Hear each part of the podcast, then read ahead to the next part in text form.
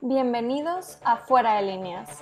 Prepárate para viajar al mundo de los negocios, finanzas y emprendimiento. Carla y Nelly te acompañarán en la preparación, despegue o en el trayecto de tu viaje. No importa en qué etapa estés. ¿Estás listo? Comenzamos. Hola, ¿qué tal? Bienvenidos a un episodio más de Fuera de Líneas. Y el día de hoy traemos para ustedes un tema para cerrar el 2020, algo relacionado como juntar todos los aprendizajes que tuvimos, tanto de manera personal o profesional, para los emprendedores, si eres emprendedor, ¿qué tuviste? Y viéndolo también del ámbito laboral y qué pasó en la industria este año. Entonces, bienvenida Nelly, ¿cómo estás? Hola Carla, qué gusto verte, aunque sea por Zoom. Como siempre. digo lo mismo, pero esperemos que ya pronto sea en persona.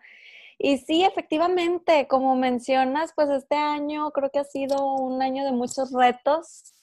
Vivimos en una crisis de tanto personal como laboral. Entonces, creo que este año nos ha dejado muchísimos aprendizajes, aunque no lo creamos y nos ponemos a pensar y analizar te das cuenta pues todo lo que ha pasado y, qué te ha dejado, ¿no? Entonces, em, vamos empezando.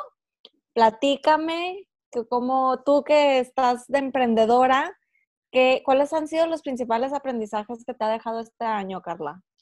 Fíjate, Nelly, que sí fue una combinación de muchas cosas, porque en un principio, como dicen, cualquier cambio es fuerte y cuesta adaptarse, ¿verdad? Entonces, cuando empieza arrancar todo el este emprendimiento eh, y nos vamos con el tema de, que el encierro, híjole, pues soy mamá de dos hijos y ahora cambia el tema de tenerlos ahora en la casa. Entonces viene esta revolución de, no, no, es que esto no va a poder ser, no, no va a ser posible. Y empieza la locura, ¿verdad? Del caos, eh, la magia del caos, como dirían, por unas dos semanas. Y luego ya empieza uno, ok, a ordenarse. Entonces, si se puede, por aquí empiezas a hacer un plan de acción. Entonces yo creo que este año, yo, te, yo te puedo decir que me ayudó mucho a planearme, a ser bien estricta con mis horarios, para poder, mm, no para solo cumplir las tareas, sino para poder hacer todo lo que yo quería lograr. O sea, yo ya sabía que si me quería, eh, que si quería hacer ejercicio, que si quería avanzar en el, en el emprendimiento, sacar las tareas, porque aparte trabajo para una empresa, sacar las tareas de la empresa y aparte conectar a mis hijos al, Zoom y todo esto, sí había que tener una estructura y ser muy estricta. No podía caer en un, ay, no, hombre, hoy, muy, hoy no me quiero levantar, no, hombre, hoy, o sea, perdonarme a mí misma no me podía permitir más que el sábado o el domingo, pero fuera de ahí, sí creo que me di cuenta que si yo misma lo exijo y soy estricta conmigo misma, puedo, puedo cumplir y puedo avanzar en todo eso que me propongo y que quiero.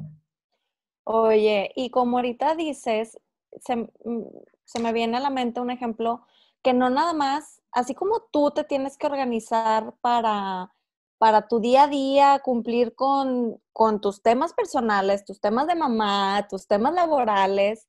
Así también las empresas se vieron forzadas a ser flexibles y tuvieron que aprender a adaptarse.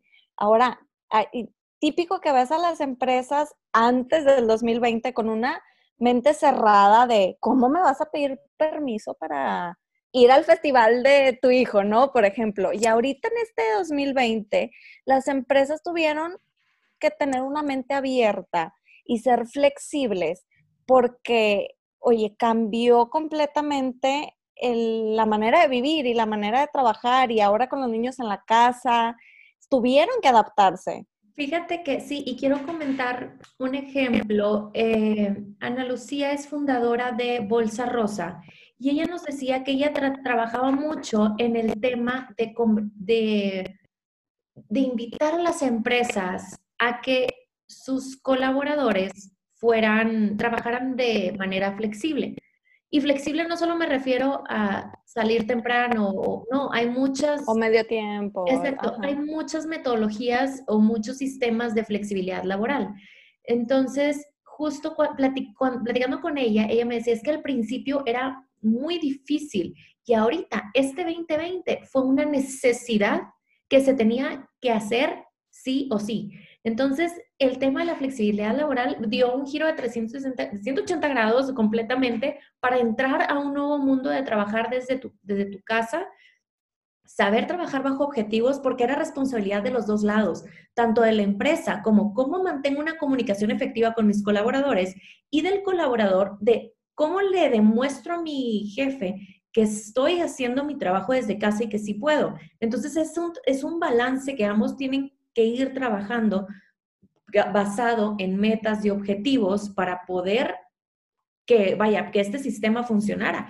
Incluso un, el, eh, director de una empresa reconocida me decía que él, el, su principal conflicto era que no sabía cómo demostrar la eficiencia de comunicación entre los departamentos. Su trabajo era estar demostrando también eso y decía, es que ahora cómo lo mido, cómo antes pues yo caminaba rondines en las oficinas y podía ver cómo, cómo trabajaban, si estaban de manera efectiva o la comunicación que se tenían entre ellos. Ahora no los veo. no, medir el desempeño es muy complicado vía remota. Exacto, entonces imagínate toda la gente que, que el reto que fue este año para decir, ok, que tienen que reportar, el, el, como tú dices, medir el desempeño y no lo podían, o sea, ¿cómo lo hacían ahora? Entonces, ese yo creo que fue uno de los principales retos, pero como te dices, ah, yo creo que estimuló a muchos a salir de la zona de confort, de que no solo así se hacían las, se pueden hacer las cosas, a romper paradigmas y sobre todo a evolucionar y adaptarnos, vaya, para poder, vaya, como dicen, sí, la, redundancia, evolucionar para adaptarnos al cambio. Si no, el que no evoluciona, se truena. Y es que, a, ver, aceptemos, el miedo al cambio es natural, es parte de, pero tenemos que reconocer que ese cambio es necesario si queremos seguir en el negocio. Entonces las empresas deben de saber que tienen que hacer ese cambio si quieren seguir manteniendo a su personal eh, presente, ¿no?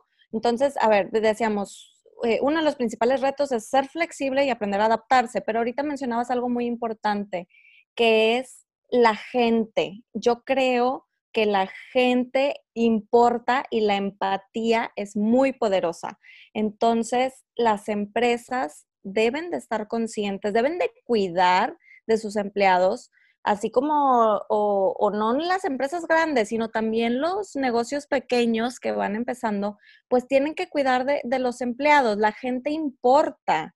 Tienes, a ver, todos, todos estamos viviendo una vida completamente distinta, con mucha incertidumbre. Entonces hay que, hay que mostrar empatía y, ser flexibles en ese tema. Yo estaba platicando con varios amigos que trabajan en diferentes empresas y les preguntaba, a ver, ¿qué hizo tu empresa por ti? O tú como empresario, dueño de un negocio, ¿qué hiciste por tu gente? ¿Qué, cuál fue ese plus que les diste ahorita en, la pandemia? Y te voy a decir varios, aquí anoté varios eh, eh, ejemplos que me dieron.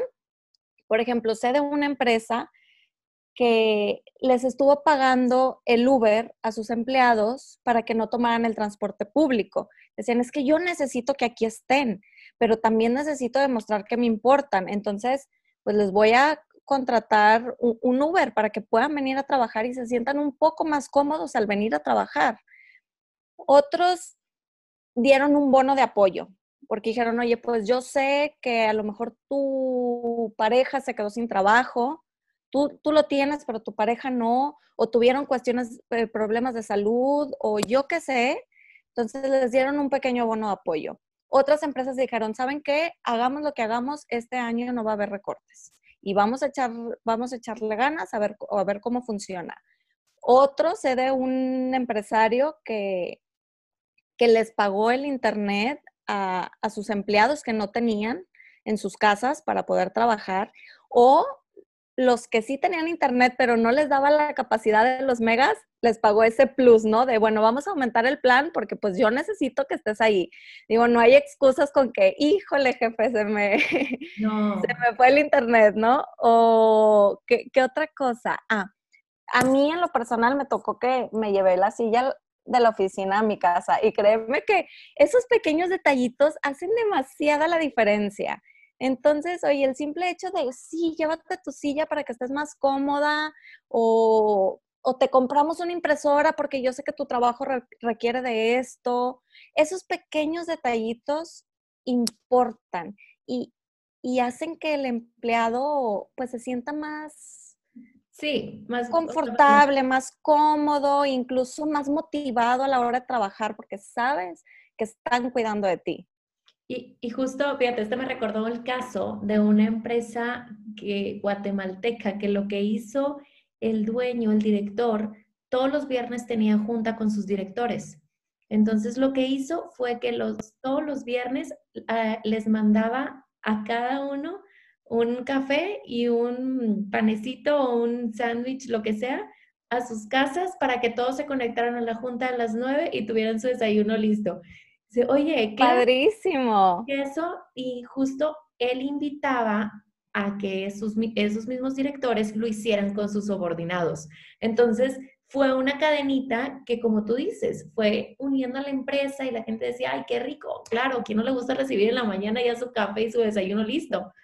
Y, y otro segundo caso que me pareció muy sorprendente fue también de ella, fue una compañera y ella lo que, bueno, ella casada con, sí, cuatro o cinco hijas, todas ya o en universidad o egresadas, y justo ella tenía una agencia de viajes. Entonces, pues se viene el negocio de, los viajes, pues se cierra prácticamente. Uy, sí, uno de los negocios más afectados. Sí, sí, sí.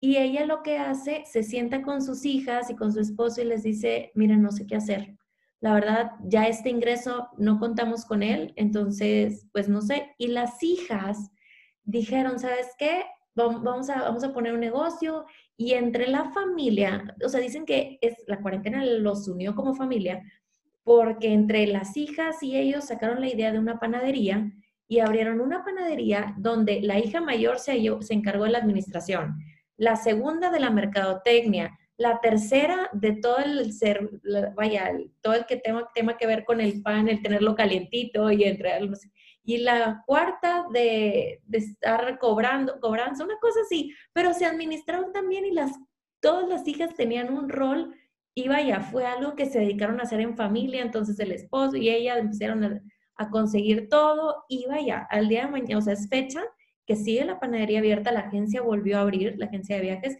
pero la panadería ya se quedó y las hijas están a cargo de ellas. Entonces dices, tan importante es como estar preparado para lo que venga.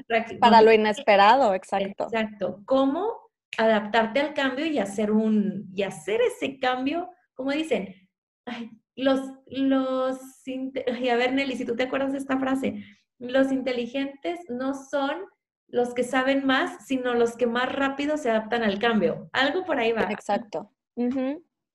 Entonces, sí, creo que... sí, e, eso nos lleva a, este siguiente aprendizaje, el estar preparado para lo inesperado. Debes de tener un plan B o un plan C y eso ya no es opción, ya es una necesidad, ya eh, debes de tener un plan de respaldo sí o sí. Elabora un protocolo de emergencia y, y acepta el desafío de poder evolucionar y de reinventarse. Exactamente. Ahora, ¿qué me dices del tema personal, eh, Nelly? ¿A, ti cómo, cómo te sentiste que este año llegó? Porque tú también estabas con maestría, con trabajo, embarazada. Vaya, ¿cómo te llegó a ti? Híjole. Pues yo creo que de los principales aprendizajes que me llevo es la paciencia, aprender a ser un poquito más paciente. Em, yo sé que vivimos muy angustiados con tanta incertidumbre, no te voy a mentir, a veces me daban ataques de ansiedad de esos momentos que, oye, no sé si te ha pasado, pero al menos a mí me doy atascones de comida de la ansiedad que dices, no, a ver, Nelly, tranquila, respira, paciencia, un día a la vez y tienen que salir las cosas. No te preocupes por qué va a pasar en seis meses. Trata primero de resolverlo de ahorita. Pon en orden el día de hoy y ya vas estructurando los próximos días, los próximos meses, pero trata de ordenar en la hora. Exactamente. Eso es lo que me llevo ahorita. Y, eso es algo que queremos invitarlos también al día de hoy. Es sí estar preparado, sí tener tu plan de tu ruta de emergencia, pero también vivir y disfrutar el hoy, puesto que el mañana no lo vas a tener bien si no, si no siembras con raíces firmes y fuertes el hoy. Y al final de cuentas es lo que tenemos. El pasado ya no lo podemos cambiar, el futuro es incierto y el presente pues es lo que nos queda para vivir, para disfrutar, para gozar. Y sí, claro, se vale planear, pero no se vale vivir en, en es que y si hubiera, y si las cosas fueran, y si, ¿verdad? Todo esto que después lo, lo incierto. Y sabes que, Carla, yo creo que pues esto va muy de la mano con la inteligencia emocional, tanto personal como profesional. Yo creo que eh, la inteligencia emocional es una de las herramientas más poderosas que tenemos. Entonces, yo creo que eso es de los principales aprendizajes que me llevo, e, el, la importancia de la inteligencia emocional y aprender a soltar lo que no nos sirva, lo que no sume para poder liberar espacio y, atraer algo nuevo, ¿no? pedimos a veces cosas nuevas, pero no soltamos lo viejo. Me imagino así como en el celular, ¿no? Que quieres guardar más cosas y te dice, oye, tienes que liberar capacidad. Bueno, borra todo lo que no te sirva, que nada más te está ocupando espacio en tu mente o en tu trabajo, a nivel personal como profesional. Aprende a soltar eso y trata de, eh, empaparte de cosas nuevas que agreguen valor.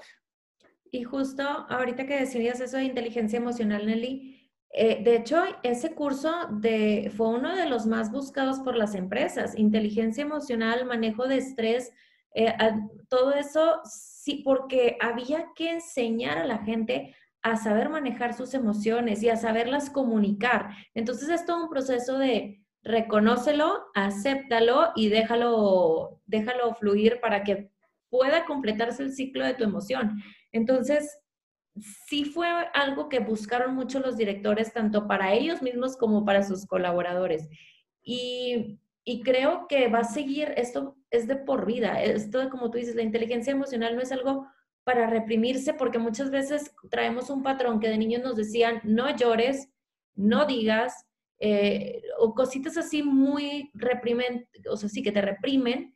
Y, y al contrario, lo que es la inteligencia emocional es reconocerlo y saberlo manejar, ¿verdad? Exacto, saber cómo actuar ante una situación específica que se te presenta. Entonces yo creo que sí, de estos han sido de los principales aprendizajes. Si hablamos un poquito del tema financiero, pues yo creo que... Uy, Uy, hay muchísimos.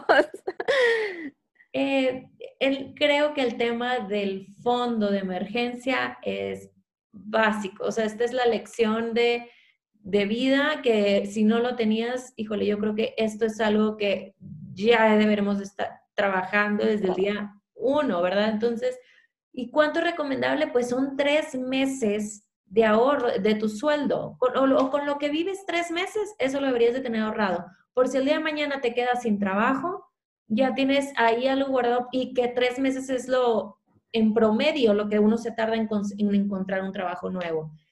Pero vaya. Bueno, ahorita en tiempos de crisis a lo mejor es seis. Entonces, digo, entre más puedas tener en tu fondo de emergencia o en tus fondos de reserva, mucho mejor, porque ahorita sí estamos viviendo en tiempos de mucha incertidumbre y yo creo que uno de los principales propósitos que todos deberíamos de tener para el próximo año es prepararnos financieramente eh, para no vivir una crisis y, y no nos tome por sorpresa, saber cómo actuar y estar preparados. Y yo creo que otro último, hablando ya más en el tema de, de persona, Nelly, agregaría el, la convivencia.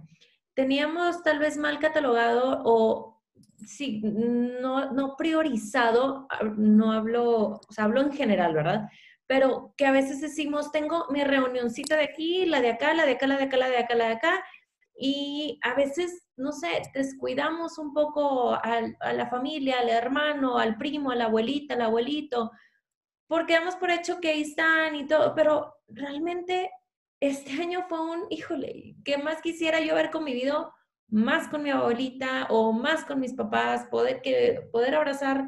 O sea, es ese tema del abrazo, del contacto, ay, híjole, yo creo que nos hace valorar a todos un poquito más de no, no de darlo por hecho, ¿verdad? Sino al contrario, aprovecharlo y decir, híjole, es que esto sí me hace falta, sí lo extraño y sí me hizo valorarlo más. Pedir o, o más bien tener es pues la paciencia, ¿no? Sobre todo para los emprendedores. Hay que ser muy conscientes que estamos viviendo una crisis y las crisis todas tienen solución. Claro. Y, lo más importante es que todas tienen fecha de caducidad. Entonces, no te desesperes, ten paciencia, porque ahorita estás viviendo una crisis, pero no es permanente. Tiene una fecha de caducidad.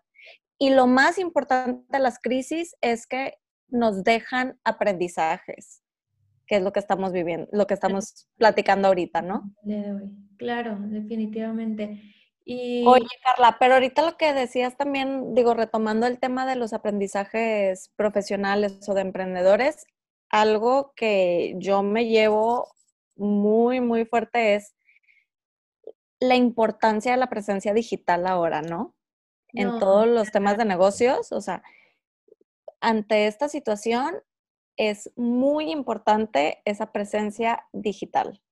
No, sí, definitivamente, Nelly. Definitivamente ya es algo que sí es... Es un must, porque ahora todas las compras de productos, de servicios, todo es en línea. Entonces debes de tener un buen posicionamiento en el área digital para que puedas seguir sobreviviendo tu negocio. Y, luego, y luego ya hablaremos en algún momento del tema de posicionamiento en, línea, porque es muy notorio a veces empresas desesperadas que buscan tener seguidores por ya estar posicionados y es un proceso, es una creación de contenido y es ay, poco a poco ir ganando la audiencia, porque cada vez la audiencia digital se está haciendo más estricta.